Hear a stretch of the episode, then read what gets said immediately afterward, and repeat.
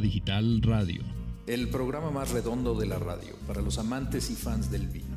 Una hora para compartir, aprender y disfrutar más del vino. Con Ignacio Martínez. Comenzamos.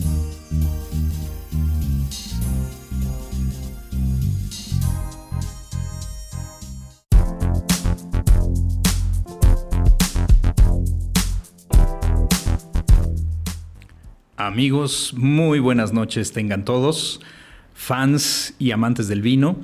Hoy tenemos un nuevo programa de Cava Digital Radio en el que vamos a abordar varios temas muy interesantes para que sigamos aprendiendo a disfrutar el mundo del vino con todos sus sabores, olores y secretos.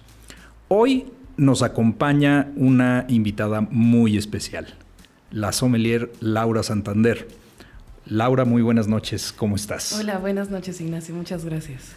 Bienvenida a tu programa. Eh, hoy vamos a abordar temas bien interesantes. El primero que quisiera tomar es acerca de los concursos eh, de vino.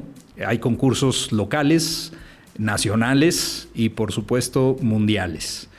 Sé que vas a participar próximamente nuevamente como parte del jurado del concurso mundial de Bruselas en el capítulo México.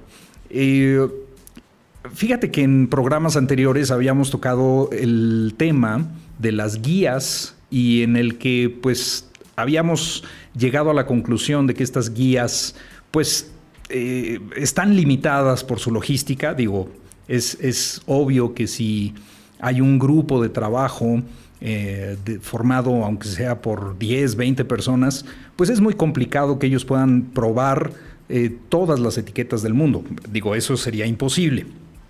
Pero, de alguna manera, hacer una selección de todos los países a veces también se vuelve complicado para ellos.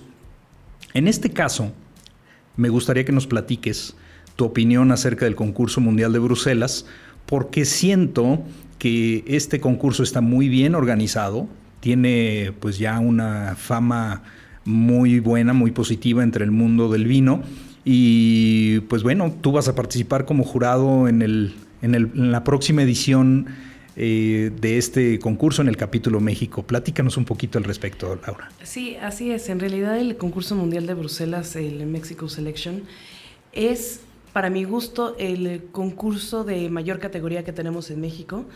Eh, la forma en la que está organizada, el apoyo que tiene por parte de cada uno de los gobiernos estatales es súper importante. Eh, es muy importante considerar que eh, solamente se catan vinos mexicanos, entonces en un panel de cata muy amplio todos, eh, ahora sí que opinamos, calificamos y demás, entonces se dan las calificaciones lo más eh, certeras, honestas y obviamente todo es a ciegas, entonces las calificaciones pues son lo más eh, limpias y, y, te repito, honestas que puede ser, ¿no? Este concurso viene a poner a México en el mapa en muchos aspectos, en, la parte de concursos mundiales, por supuesto, y también eh, que México es un país productor de vino y que a final de cuentas en México, pues nosotros somos el principal consumidor de nuestros propios productos, lo cual es este, digno de orgullo. Y aparte que es un, es un concurso que no solamente integra los vinos, integra al estado en el cual eh, se realiza el concurso, ¿no?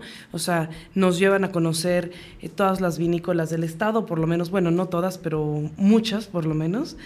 Y de esta forma podemos ir conociendo cuál es la esencia de, ese estado y todo lo que el gobierno está haciendo por apoyar a todas estas personas que están dignificando el, el vino en México, ¿no? El, panel de, jueces es, muy amplio. En esta ocasión vienen jueces internacionales, este, que no estoy segura que pueda revelar las identidades todavía, pero son, son, eh, bueno, son personas increíbles en el, en el mundo y, considero que absolutamente todos los que somos este, jueces en este concurso hemos leído sus libros, somos sus fans. Entonces, eh, realmente va a ser un, concurso increíble este año que ahora se va a realizar en Querétaro. Entonces va a dar para mucho, va a dar para muchas cosas, mucha prensa, grandes vinos y seguramente muchas sorpresas, porque el año pasado me encontré con muchas sorpresas del vino mexicano. Qué maravilloso, eh, eh, Laura. tengo entendido que la vez pasada fue en Guanajuato, ¿no? Así es. Y, bueno, pues visitaron, como dices tú, diferentes bodegas, o sea, el evento se realizó en diferentes bodegas y viñedos de ahí del estado. Y pues ahora Querétaro, que pues desde mi punto de vista, yo creo que ha sido el ancla en, el vino, digamos, del centro de, de México, ¿no? vaya, este. Ahora, Dime desde tu punto de vista, eh, ¿cómo puede impactar el hecho de que alguna bodega decida eh, enviar alguna de sus etiquetas al concurso? Bueno, en realidad eh, es muy importante mencionar que el concurso está aquí en México liderado por Carlos Borboa y ahora con Andrés Amor. Entonces, son personas cuya ética creo que es este, presumible y se tiene que mencionar sí o sí. Entonces, ellos son quienes reciben las muestras, bueno, todo el comité del concurso recibe las muestras y lo que tiene que esperar un, productor de vinos es que las muestras van a ser catadas en la temperatura correcta, en las copas correctas y todo en una situación en donde el vino va a tratar de expresar lo mejor que tenga que dar. Entonces, ellos van a, pueden esperar un trato impecable de cada una de sus botellas y al final todo lo que se desarrolla que es que eh, las, las, medallas, los premios, este, eh, toda la prensa que va a haber alrededor de esos vinos y a final de cuentas, qué mejor que sea un referente mexicano, ¿no? No, sí, por supuesto.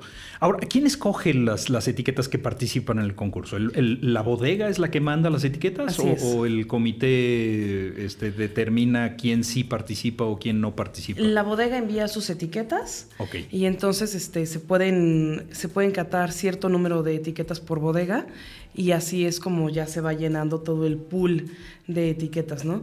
Y en los paneles de cata ya se van seccionando, o sea, no todos catamos todos los vinos, porque como dice sería imposible, pero sí este, vamos catando, por ejemplo, ahora te tocan catar puros nebiolos, entonces son puros nebiolos, sabes qué años son y es lo único que sabes, ¿no? Okay. Pero sí está, o sea, yo nunca he ido a, una, a un evento, a un concurso que esté tan impecablemente organizado como como este, ¿no? Que es el que organiza Carlos y Andrés. Entonces, es que es algo que es digno de mencionar. Todo es perfecto en ese concurso, no hay margen de error en absolutamente nada. Ah, qué padre.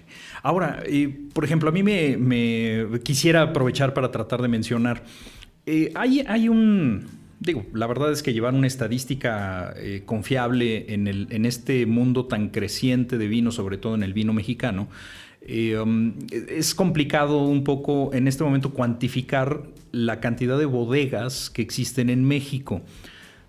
¿Tú podrías dar un número aproximado?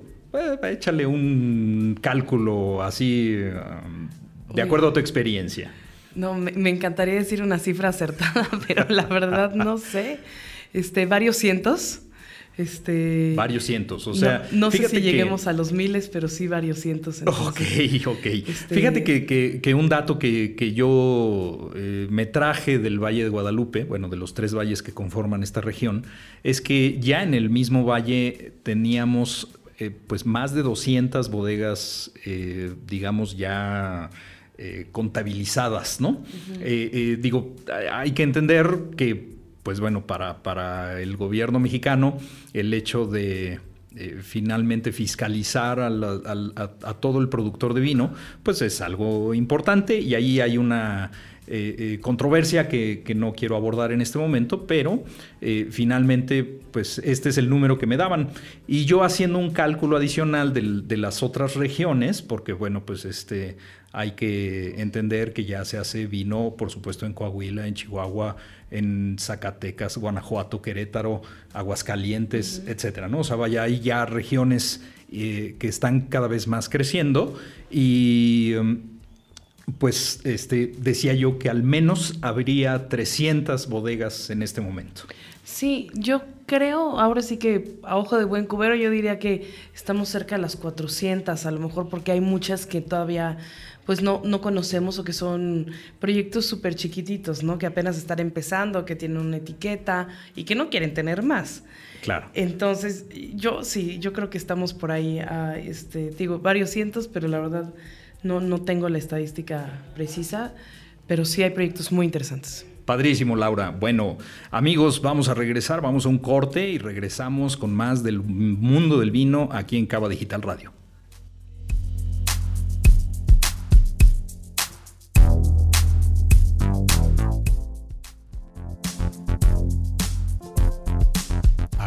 Copa y deja respirar tu vino.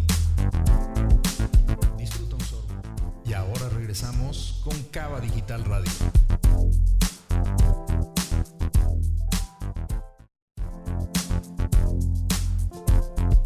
Ya estamos de regreso para seguir disfrutando los secretos, sabores y aromas del vino.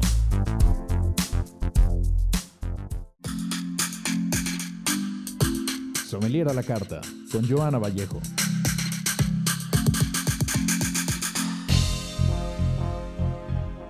Hola, ¿qué tal? Soy Joana Vallejo con Sommelier a la carta. Buenas noches, los saludo desde lejos.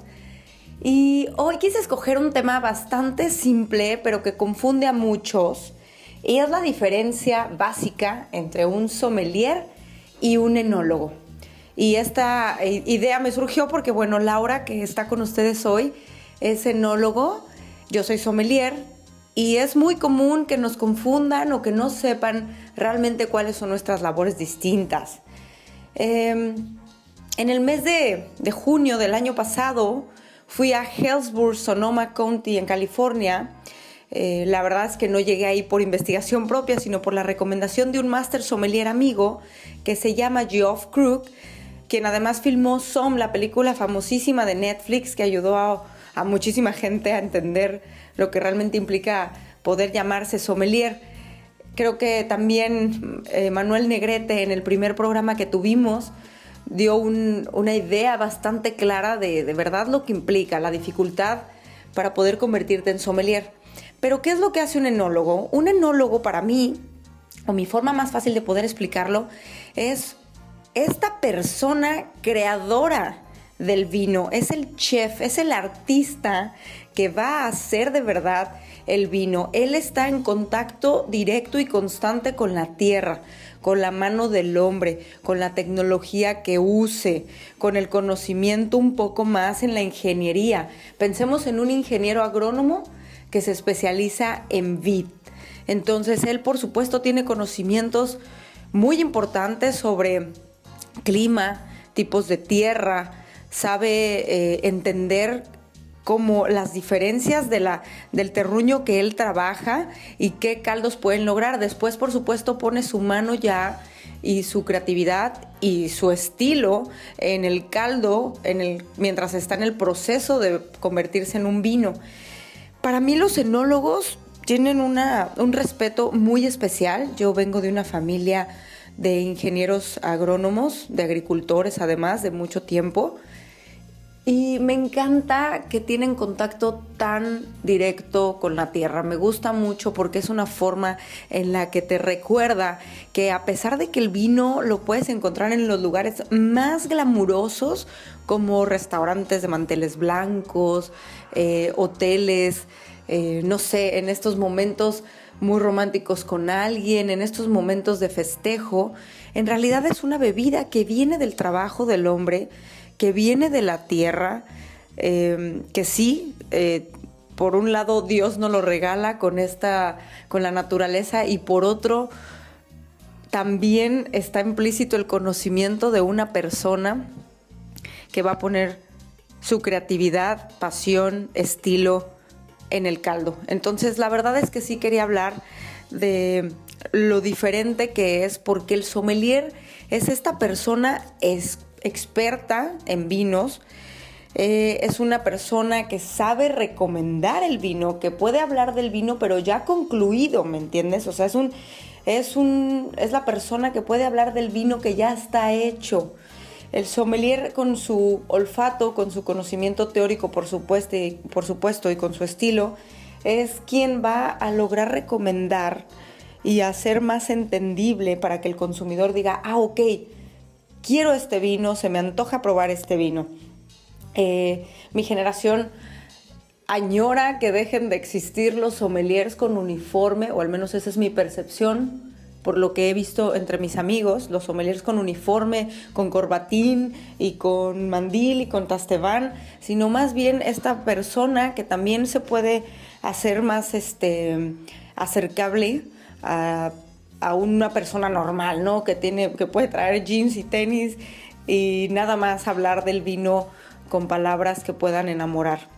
Los sommeliers tenemos esta habilidad, sí, del olfato, sí, de entender lo que el enólogo quiso transmitir, pero también de poder ser empáticos, de leer un poquito al consumidor, de saber no solo el estilo que se está usando en general en el mundo, sino el estilo particular que pueda tener tal o tal persona. Espero que haya sido clara mi explicación. En resumen, un enólogo es quien hace el vino y un sommelier es quien lo transmite al consumidor. Eh, les mando un abrazo con mucho cariño, sigan disfrutando y nos vemos en la próxima cápsula de Sommelier a la Carta en Cava Digital Radio. Amigos, ya estamos de vuelta. ¿Qué opinaron de la, de la intervención de Joana? Eh, Laura, ¿tú qué opinas? Eh, menciona Joana las diferencias entre enólogos y sommeliers. Y bueno, este, me parece que ahí hay que hacer una pequeña aclaración. Así es. este, Laura no es sommelier. No, Digo, no es enóloga. Eh, más bien sí es sommelier, no es enóloga pero es una gran estudiosa del vino y pues bueno, platícanos. Sí, así es. Me encantaría ser enóloga. Ahora sí que eh, ese tren ya se me fue porque ya, ya no me puedo poner a estudiar otra carrera. Aunque nunca es tarde, pero no está ahorita en los planes, pero me gusta mucho estudiar. Pero eh, sí, sí, soy sommelier ahorita y, enóloga después ya será un plan de retiro, yo creo. sí, seguramente. Yo, yo creo que nunca es tarde para iniciar un nuevo proyecto. Y bueno, digo, obviamente, eh, enología, pues es un tema. Eh, vaya, nuevamente volver a hacer un gran esfuerzo. Ya en alguna ocasión platicamos de la preparación de los sommeliers y de por sí ya es fuerte, ya es complicada. Nos comentaba Manuel Negrete que hay que ser muy constantes para poder hacerse sommelier y, bueno, persistentes, ¿no? Eh, Laura, quisiera que me platiques. Estás en un gran proyecto, en un gran grupo, en donde, pues bueno, me, refiero a los restaurantes Eloís y Loreta. Me gustaría mucho que nos platiques a todo el público eh, de qué tratan estos, estos restaurantes. Así es. Eh, soy afortunada este, socia y sommelier de ambos restaurantes, eh, junto con mi socio Abel Hernández. Y primero, Eloís fue un restaurante que lleva a cumplir ocho años en el cual eh, pensamos que iba a ser, bueno, que sería 100% eh, francés, contemporáneo, está en el sur de la ciudad, estamos en Avenida Revolución 1521 y es un restaurante increíble en donde eh, pues tenemos muchísima variedad de platos, todos adaptados con un toquecito, te digo, contemporáneo, tenemos una creme brûlée de foie gras, tenemos short rib de res a la bourguignon, risotto con escargots, hay cosas de deliciosas realmente en el menú. Y también tenemos un programa de vinos muy amplio, eh, no tan amplio como, como muchos que tienen miles de etiquetas, nosotros tenemos 280 etiquetas. Oh, bueno. Pero eh, son 280 etiquetas que hemos elegido con todo el amor y con todo el cariño. Y, y, es de todo el mundo. Tiene una carga francesa muy importante en la carta y también italiana y tenemos ahora sí que de todas las gamas de, vinos, de todos los precios y todos orientados a que sea el compañero perfecto para cada uno de los platos. Eloís simplemente es increíble. Eh, la base de ambos restaurantes es el apapacho. Entonces, este, nosotros siempre estamos ahí, eh, Abel y yo, tratando de que todos los clientes se sientan muy contentos y demás. También tenemos un increíble equipo y entonces con eso nosotros nos sentimos muy, muy felices, ¿no? Y después con nuestro nuevo bebé, que de bebé no tiene nada, que es Loreta. Eh, Loreta es un restaurante mediterráneo, un menú del norte de África, sur de Europa. Eh, está, es un lugar fresco, eh, dinámico, increíble, en donde tenemos una carta de vinos, no tan extensa como la, de como la del Eloís, tenemos más o menos 180 etiquetas, pero solamente es de vinos del viejo mundo. eh, lo cual eh, pues es algo muy divertido porque hemos podido experimentar, comprobar cosas nuevas, probar países que para nosotros también eran desconocidos. Y lo más importante de esto en los dos programas de vinos que tenemos, tanto en Eloís como en Loreta, es poderle aportar una experiencia extra al cliente, que prueben cosas diferentes, que se sientan contentos aprendiendo con nosotros y nosotros, de, y nosotros con ellos. Y así es como realmente este programa de vinos fue consolidado. Actualmente Eloís eh, tiene el premio de Wine Spectator, eh, lo cual pues yo creo que para cualquier sommelier es un, es una, es un orgullo, ¿no? Es, es de mucha felicidad y ya veremos a Loreta qué tal le va este año.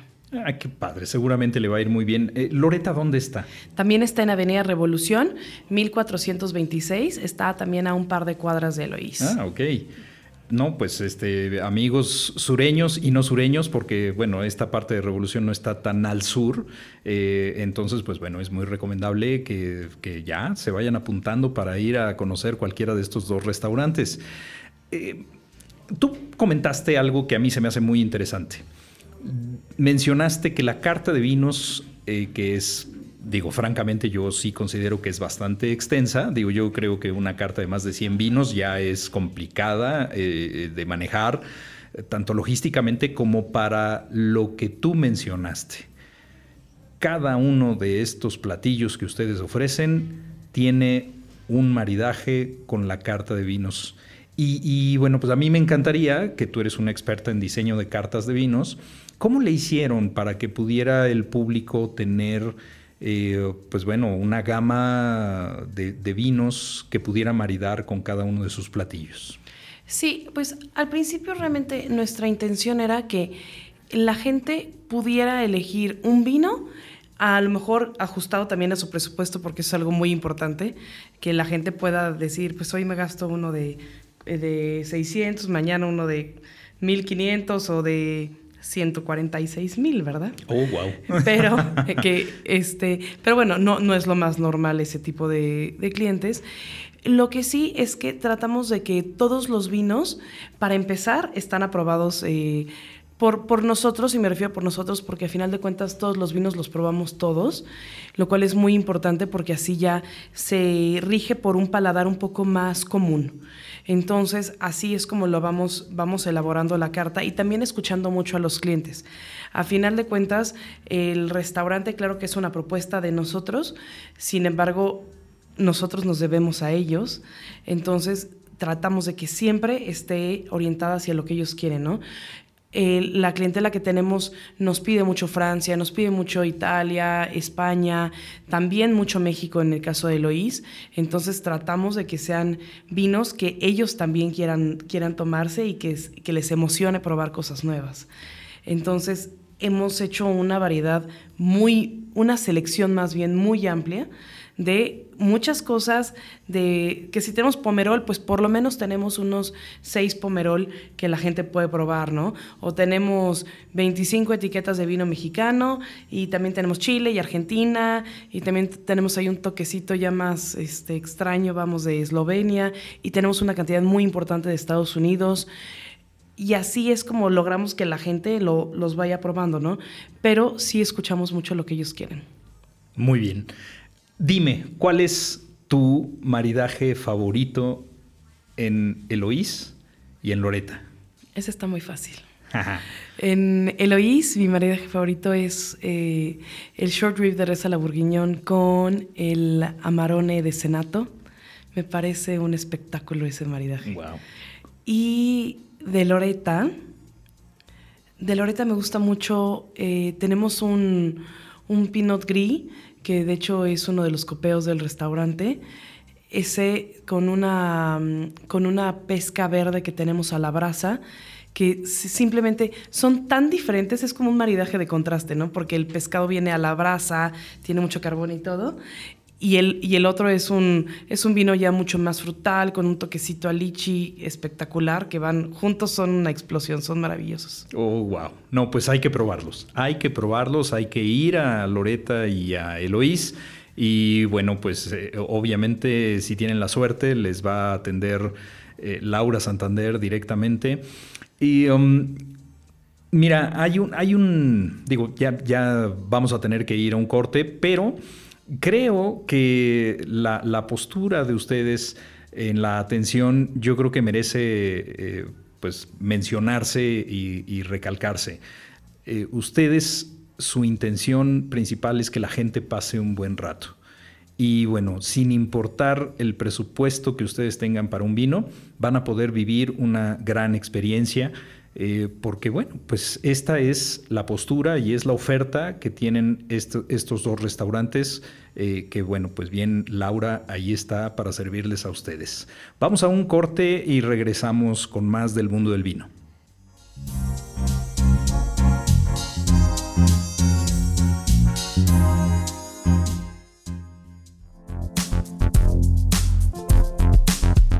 tu copa y deja respirar tu vino.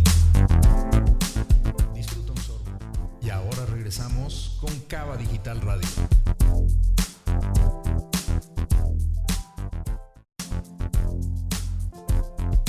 Ya estamos de regreso para seguir disfrutando los secretos, sabores y aromas del vino.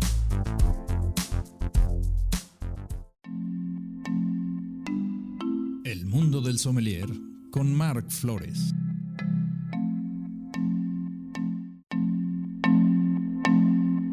¿Qué tal, mis queridos amigos radioescuchas de Cava Digital? Y bueno, pues hoy nos toca hablar sobre una región que pertenece a un país del viejo mundo, donde pues surgen las, principales uvas del mundo y esta vez corresponde a una región muy muy antigua, este, la primera denominación de origen calificada que es Rioja, a partir de 1991. Hoy en día en toda España solamente existen dos eh, denominaciones de origen calificada, que es eh, una, una de ellas es Rioja y es la más importante, la más tradicional. Ah, cuando hablamos de Rioja, hablamos definitivamente de una de las denominaciones que se ha arraigado mucho al paladar de los mexicanos, debido a que, como saben, pues fuimos colonizados por los españoles y este la influencia española pues hizo que las primeras de las primeras vidas que se plantaran aquí en México fueran la Tempranillo. La Tempranillo, cuando ustedes vean un vino de Rioja, es la uva más representativa. Sin embargo, existen otras, la famosa mezcla riojana, entre ellas está la Garnacha, la Graciano y la Mazuelo. Estas variedades en son las que hacen los vinos que llevan la denominación de origen calificada Rioja. Y después vamos a tener también para los vinos blancos la uva viura, la malvasía. Algo que me interesa mucho de los vinos de Rioja es su versatilidad, no solamente en tipos de estilo de vino, sino también en precios. En Rioja puedes encontrar vinos blancos, vinos rosados, vinos espumosos, vinos tintos tanto jóvenes como de guarda. Y esto oh, también nos lleva a su precio, ya que hay vinos que van desde los 100 pesos hasta vinos, este, los íconos de Rioja, ¿no?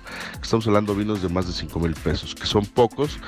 Entonces tenemos aquí para atender todo tipo de gustos. Eh, vamos a ver que existen em, tres zonas muy muy diferenciadas entre sí debido a sus características eh, de terroir que serían la Rioja Alta, muy pegada hacia el noroeste.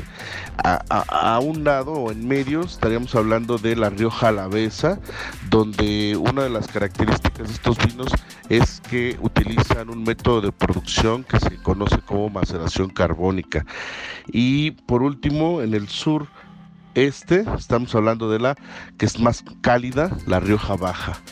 Y bueno, estas tres Riojas están caracterizadas por sus propios eh, terroirs. En el caso de la Rioja Alta, hablamos de un clima oceánico atlántico con suelos arcillo calcáreos predominantemente. Y bueno, vamos a tener que en el norte tienes la Sierra Cantabria y en, el, en la parte sur oeste tienes la Sierra de la Demanda. Esto nos aporta cierta protección contra eh, los vientos y contra la influencia marina que pueda haber en exceso. Eh, estamos hablando que los vinos más longevos, los vinos de mayor guarda van a encontrarse en la Rioja Alta y algunas de las bodegas más representativas también. Después tienes en la Rioja Alavesa eh, lo que son, es un clima, sigue siendo Atlántico, pero ya un poquito más con tendencia continental. y dependiendo si, si está más pegado hacia la parte sur, ya ibas a tener más influencia mediterránea, es decir, más pegado a la Rioja Baja. Aquí vamos a encontrar igual suelos de arcilla calcárea, pero también suelos de aluvional y suelos arcillo-ferrosos. Recordemos que eh, el río más importante que cruza Rioja y de alguna manera es uno de los grandes aportes para la generación de microclimas, se llama el río Ebro. Y después más hacia el sur, bueno, pues tenemos la Rioja Baja, que aquí ya totalmente tiene una influencia mediterránea, donde los suelos ya son más, más aluvionales. Por eso es que aquí en esta zona la uva que, que se da de eh, muy bien es la garnacha. La garnacha que da vinos con una extracción de azúcar interesante, lo cual vamos a ver eh, convertido en alcohol, es decir, los vinos con uva garnacha son un poquito más alcohólicos. La acidez es muy poca debido a que aquí ya no hay temas tanto de sol y este son vinos que normalmente se acompañan para tanto la Rioja Baja como para la Rioja Alta. Muchas de las bodegas lo que hacen es hacer una mezcla de viñedos, mezcla de uvas para llegar a la producción final. Y bueno, este algo interesante, en Rioja se están rescatando variedades autóctonas. En el caso de las variedades tintas está la maturana, que produce vinos muy corpulentos, vinos con mucha extracción de tanino, mucho antociano, que es lo que le da el color a la uva, y son vinos muy particulares. Y en el caso de las uvas blancas tenemos la tempranillo blanco, que es una mutación de la tempranillo tinta, y tienes este maturán, este turrontés, perdón, que no, es, no tiene nada que ver con la torrontés, igual es una variedad autóctona y que da vinos bastante ligeros, muy frescos, también en el caso de la tempranillo. Bueno, y ya por último, ah, cuando tú encuentres eh, un vino de Rioja y quieras saber si es de guarda o no es de guarda, en la parte trasera vas a tener unas estampillas que dicen cosecha, crianza, reserva o gran reserva, y esto corresponde a la edad de los vinos. En el caso de un cosecha, normalmente, o joven, también le llaman algunos, no llega hasta más de, un año de guarda en, barrica y en botella. En el caso de un crianza, normalmente la legislación pide que sea mínimo un año en barrica por otro en botella. En el caso del reserva, tienes un año en barrica, por dos años en botella y por último el Gran Reserva que tiene dos años en barrica y tres años en botella. Esto para que no se dejen sorprender, eh, hagan las cuentas y vean si lo que le están vendiendo tiene la edad que dice la etiqueta, que normalmente así debería de ser, ya que todo está avalado por el Consejo Regulador de Rioja, que es el organismo que regula todo lo que se genera, todas las leyes, todas las reglas, normas que existen tanto en el campo como en la producción. Y bueno, pues eh, yo los invito a que prueben vinos de la denominación de origen calificada Rioja, ya que eh, tienes toda esa versatilidad y puedes encontrar vinos para todo tipo, de presupuesto y para todo gusto. Bueno, pues nos vemos a la próxima. Los dejo aquí en Cava Digital. Sigan disfrutando. Bye. ¿Qué les pareció lo que escucharon de Mark Flores? Son Mark siempre nos ilustra de manera espectacular. En este caso, eh, pues bueno, hablar de La Rioja, yo creo que él se puede tomar eh, días enteros hablando y no lo interrumpimos para nada. Laura, ¿qué opinas de la región de La Rioja? Mira, la verdad es que La Rioja es de mis eh, regiones predilectas. Esta semana tuve la fortuna de estar con Remírez de Ganusa, con el dueño y también con el dueño de Cune. Y, son vinos simplemente que están perfectamente bien hechos, ¿no? Son, son, es una región de tradición, de delicia, de elegancia. Pues ahora sí que, ¿qué más pedir, no?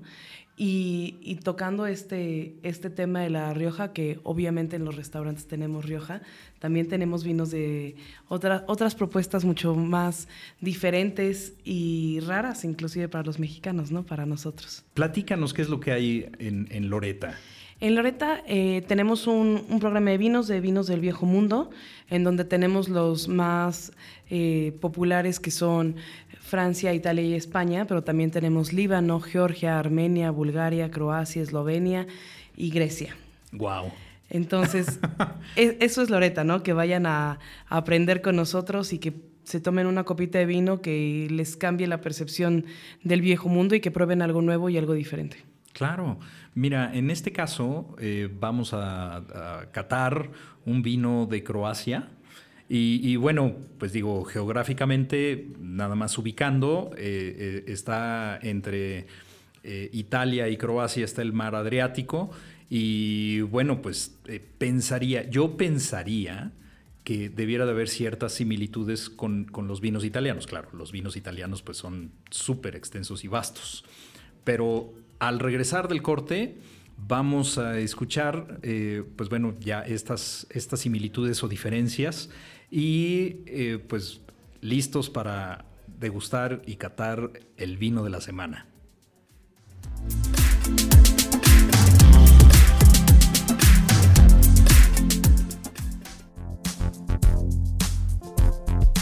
Agita tu copa y deja respirar tu vino.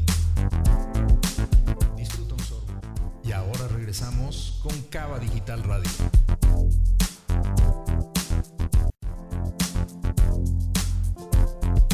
Ya estamos de regreso para seguir disfrutando los secretos, sabores y aromas del vino.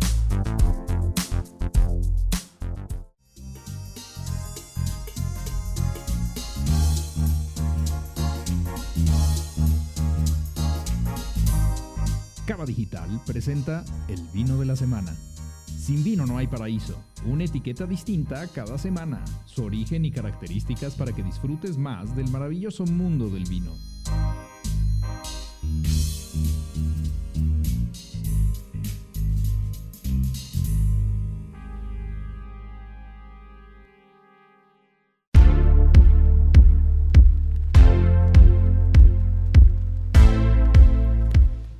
Amigos, ya estamos de vuelta y estamos a punto de comenzar la cata de nuestro vino de la semana. Eh, tengo un nuevo invitado especial, Lalo Llamas. Un colado. Oigan, un placer, de verdad, increíble. Me encanta. Desde que nació la idea del programa de Cava Digital, dije, esto era lo que nos hacía falta, ¿no? les comentaba mi papá estuvo 27 años en, la industria vitivinícola. Este, era el que daba los cursos de inducción y hablaba todo el proceso de cómo se, desde que se siembra, ¿no? La, la uva y cómo es todo el proceso de fermentación, del cuidado del vino, ta, ta, ta, ta. En una casa muy grande que ahora ya no lo es, pero lo, fue una gigantesca, se llamaba Casa Pedro Domecq. Inició él cuando habían 25 empleados ¿no? Inició con don Pedro Domecq y don Antonio Ariza. Y yo le tengo un cariño súper especial al vino, ¿no? Además de ser una bebida maravillosa, bíblica, histórica, este, geográfica, emotiva, pues aparte, pues es la que me, me llevó a la escuela toda mi vida. Seguro que sí, Lalo, claro. Este, digo, el vino nos va a acompañar durante toda la vida. Eh, fíjate, Lalo, que estábamos platicando de los vinos del viejo mundo, donde Laura Santander y en su oferta en el restaurante Loreta eh, ofrecen solo vinos del viejo mundo. Y bueno, pues en particular hoy eh, Laura nos trajo, como ya es costumbre, en el que el invitado aquí en Cava Digital Radio trae el vino. Eh, este, pues obviamente tiene la palabra para escoger cuál vino va a traer. Y hoy escogió un vino muy especial de Croacia. Vamos a viajar a una parte del mundo diferente, ¿no? Como Croacia para vinos. Es la primera vez que yo voy a probar uno. Pues la verdad es que este vino cuando lo conocí me cautivó. Me encanta, ahora ya soy fan de, Croacia, porque antes también para mí era nuevo, ¿eh? No, no, no, no he tenido estos vinos en mi vida por mucho tiempo. Sabíamos que había fútbol nada más, pero vinos no. Exactamente. Y bueno, eh, vamos a empezar con una de las bodegas más importantes de, de Croacia que se llama Orahovica. Eh, también así es el mismo nombre del pueblo en el que está esta, esta bodega y está en una región que se llama Eslavonia y el Danubio croata. Eh, esta, una, esta es una de las regiones que también les llaman, eh, bueno, más bien, este es uno de los pueblos que también le llaman el pueblo eh, de, la, de Suiza o el pueblo de los gemelos, ya que está entre dos montañas que son muy importantes, que se llama Papuk y Crindia. Eh, estos viñedos son viñedos particulares porque están a 300 metros de altura, lo cual es raro porque el, el resto de los viñedos en Croacia están más o menos a 150 metros. Entonces estos eh, tienen un, un clima ligeramente diferente, pero todo el clima es continental. Estamos en la parte continental de Croacia, entonces son veranos eh, muy cálidos e inviernos Muy moderados. No, ah. No, no son tan, tan No son tan fríos. crudos, ok. Exacto. Digo, a ver, sí, sí termina cayendo No, no, nieve y bueno, así, sí. ¿eh? o sea, no, no, no, no son nuestros inviernos como los No, no, conocemos. no son como los del DF. Exactamente. Pero bueno, no son tan fríos como, los otros, como los otros lugares. Em, es muy importante que pensar en la Frankovka como una uva que es no es eh, precisamente de Croacia, pero sí es Croacia la ha adoptado y ellos han hecho los grandes Frankovkas del mundo. Entonces, eh, por medio de esta uva, Croacia ha ganado cientos de premios y eh, eh, Orahovica, pues es una de las grandes bodegas de Croacia. Eh, más o menos tienen 140 hectáreas de viñedo, que pues no es muchísimo, pero tampoco es nada despreciable, ¿no? Ojalá, Claro. ojalá yo los tuviera. No, bueno. Pero, eh, bueno, las, una de las uvas más importantes de, de Croacia, que esas sí son las uvas estandartes, son la Plavac Mali y también la Grashevina, que son uva, la Grashevina es una uva blanca, la Plavac Mali es para vinos tintos. Eh, la Frankovka, como les digo, se siembra en diferentes partes de Europa, pero Croacia es quien ha hecho los grandes Frankovkas. Ok. Entonces, si están de acuerdo, vamos a probarla. Exacto, vamos a la parte interesante. ¿Con qué crees que se maride mejor Lalo? Híjole, la verdad es que te lo podría decir ahorita que, la- ahorita que lo probemos porque no- tengo ni idea de, de qué tipo de vino vamos a probar. Entonces, ahorita que lo Es- probemos... Es súper aventurado, ¿verdad? sí, eh, es muy aventurado decir a qué si, sin probarlo. Ah, hay que considerar algo muy importante, que en realidad en Croacia tienen 200 variedades de uva plantadas y 120 son autóctonas. Wow. O sea, eh, todos los vinos que prueben de Croacia va a ser muy difícil como agarrarle una similitud. Sí. ¿No? Porque realmente nosotros no conocemos esas uvas, por lo menos no en este lado del No, mundo. no, yo, yo No, te, te digo, es la primera vez que voy a probar un vino croata. Pero a ver, para adivinarle un poquito antes de probarlo, a ver si le, luego a ver si lo, le- lo ratificamos. Yo haría algo con un guisado que tenga que ver con papa. De acuerdo. Bueno, Vamos, vamos, a, a ver, probarlo. vamos a ver. vamos a ver. Eh, rapidísimo, tenemos un, un vino que tiene dos años de, de- de su método de elaboración, seis meses en tanque de acero y el resto está en, unos, eh, unas barricas de, madera de, más, de madera de más de 400 eh, litros. Es de roble croata. El roble croata es ligeramente más especiado, más vainilla, pero muchas más especias. Entonces vamos a ver si, si la barrica está presente en este vino. No, pues ya, avante, Muy avante, bien. por favor. Este vino lo vamos eh, en vista. Si se fijan, es un vino que tiene una capa media, ¿no? ¿A qué me refiero? Que no tiene un color muy profundo. Sí tiene una tonalidad eh, de un rojo mucho más oscuro, más tirándole hacia ya eh, negro, vamos. Pero realmente la capa es muy baja. Nosotros podemos ver nuestra mano perfectamente este, abajo de, de la, la copa, copa. ¿no? Atrás de la copa. Entonces, eh, estamos como entre, entre los dos mundos, ¿no? Es un color muy potente, es un color mucho más rojo, no es, no, no es rosáceo, está mucho más No, tirándole hacia colores más oscuros. Sin embargo, es muy nítido, ¿no? O sea, es, tiene una capa muy ligera de color. Bueno, entonces, este, piernas de, pues, este, de apariencia media. La verdad, yo considero que el alcohol siempre hay que ya sentirlo en la boca. Entonces vamos a ver qué tal se comporta. de media baja, ¿no? De media baja, realmente no, no, se, no se ve que tenga de mucha densidad. ¿No? Aunque el, el tema de- del alcohol es, es algo que nos va a terminar sorprendiendo al final. Porque, bueno, de una vez les digo, no es un vino tampoco con, con tan poco alcohol, tiene 13 grados de alcohol. Mm, Pero vamos a ver cómo no se siente, cómo está tan, tan bien Para integrado. esta hora de la mañana todavía no. Está bien. Ya, ya casi Ya son las casi 12, ya es legal. casi Ya, rompe ya. Es la medianoche. es la medianoche. sí. Es cierto, es cierto. Bueno, Pero en Croacia no. exacto, gracias. Eh, le gané, le gané. Este, estamos en, en una zona eh, milenaria. Entonces, eh, de hecho, está, estos viños están en una región de, de- de miles de años de, pues, de historia. Las vides son vides relativamente... Este, Jóvenes. no, no, no, de edad media. Estamos entre 40, 50 años algunas. Tampoco son vides tan viejas. No. Eh, la región sí es muy vieja. Sí, Eso sí, es, seguro, es muy, muy vieja. Bueno, entonces, en, en aromas... ¿Se fijan que es una nariz que no es muy expresiva? Simplemente es mucho más como en... en- es, es muy elegante, pero es mucho más en la parte de vainilla. Sí. Las especias están muy presentes. Sí se siente la fruta, los frutos rojos, un toque de frambuesa, fresa, pero las especias realmente son, son predominantes en este vino, ¿no? Podemos eh, notar un, un toque de clavo, un toque de canela, pero la vainilla es, es, es una protagonista muy, muy importante. Estamos dentro a la parte como de aromas eh, terciarios, en donde sí se siente mucho la madera y como que la, la fruta es más bien una compañía, no un protagonista. Entonces vamos a ver qué nos espera en boca, a ver si cumple su promesa olfativa.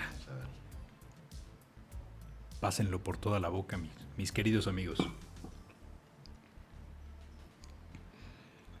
Este vino tiene lo mejor de los dos, de los dos mundos. Tiene una acidez refrescante, es, es, un, es un vino fresco que tiene el- el- un tanino tan pulido que te da ganas como hasta de morderlo, ¿no? Qué rico está, qué bárbaro. Es esa sensación cuando llegas, muerdes una, una ciruela, una fruta y Wow. simplemente te explota en la boca como entonces el jugo y todo. Creo que es eso, esto es Frankovka. Este, este es el, el O de Orajovica, que es uno de estos vinos que, que si pudieras te lo comes, Sí. pero no por el volumen en boca, sino por la frutuosidad, por esa parte tan envolvente de que quieres, quieres un traguito más, ¿no? O sea, Sí. quieres decir, no, no, no, espérame, va de nuevo, otro y otro, ¿no? Rápidamente, Laura, porque ya se nos está terminando el tiempo. ¿Cómo maridan en Loreta a Frankovka?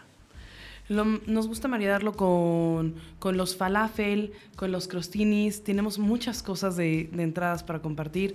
Tenemos por ahí una eh, con muchos pescados y definitivamente con las pastas. Tenemos un tagliatelle espectacular que le va súper bien este vino. Entonces, creo que es un vino muy versátil. Lo puedes llevar a diferentes niveles, ¿no? Creo que me encantó la de pescado. Digo, después de probarla, me encantaría marinarlo con pescado. ¿Verdad? Me, Sí, me sí, parece sí. que es una combinación maravillosa. Que podría y es aquí resultar muy donde buena. ¿No? se rompe el paradigma tradicional de pescado con blanco. No, aquí es pescado con tinto y este Claro. tinto, ¿no? Mi papá decía que es terrible esa aseveración, pero decía De que, acuerdo, sí. que el mejor blanco es el tinto. Ah, bueno, sí no estoy de acuerdo, pero... Amigos, hemos llegado al final de Cava Digital Radio. Los invitamos a que escuchen nuevamente nuestros programas a través de los podcasts que se pueden bajar directamente en promesterio.com o a través de la página de Facebook de Cava Digital. Los esperamos la próxima. Mil gracias a, a mis invitados. Gracias. Lalo Llamas, gracias, Laura. Santander. Fue un placer tenerte Gracias. aquí con nosotros. Y vayan a. Loreta, vayan a Loreta, está sensacional, allá los esperamos. En Eloís y Loreta, gracias.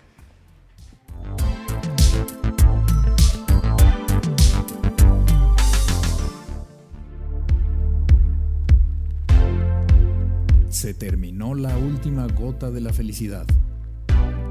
Checa nuestro próximo vino en nuestras redes sociales. Y a disfrutar. Hasta la próxima semana.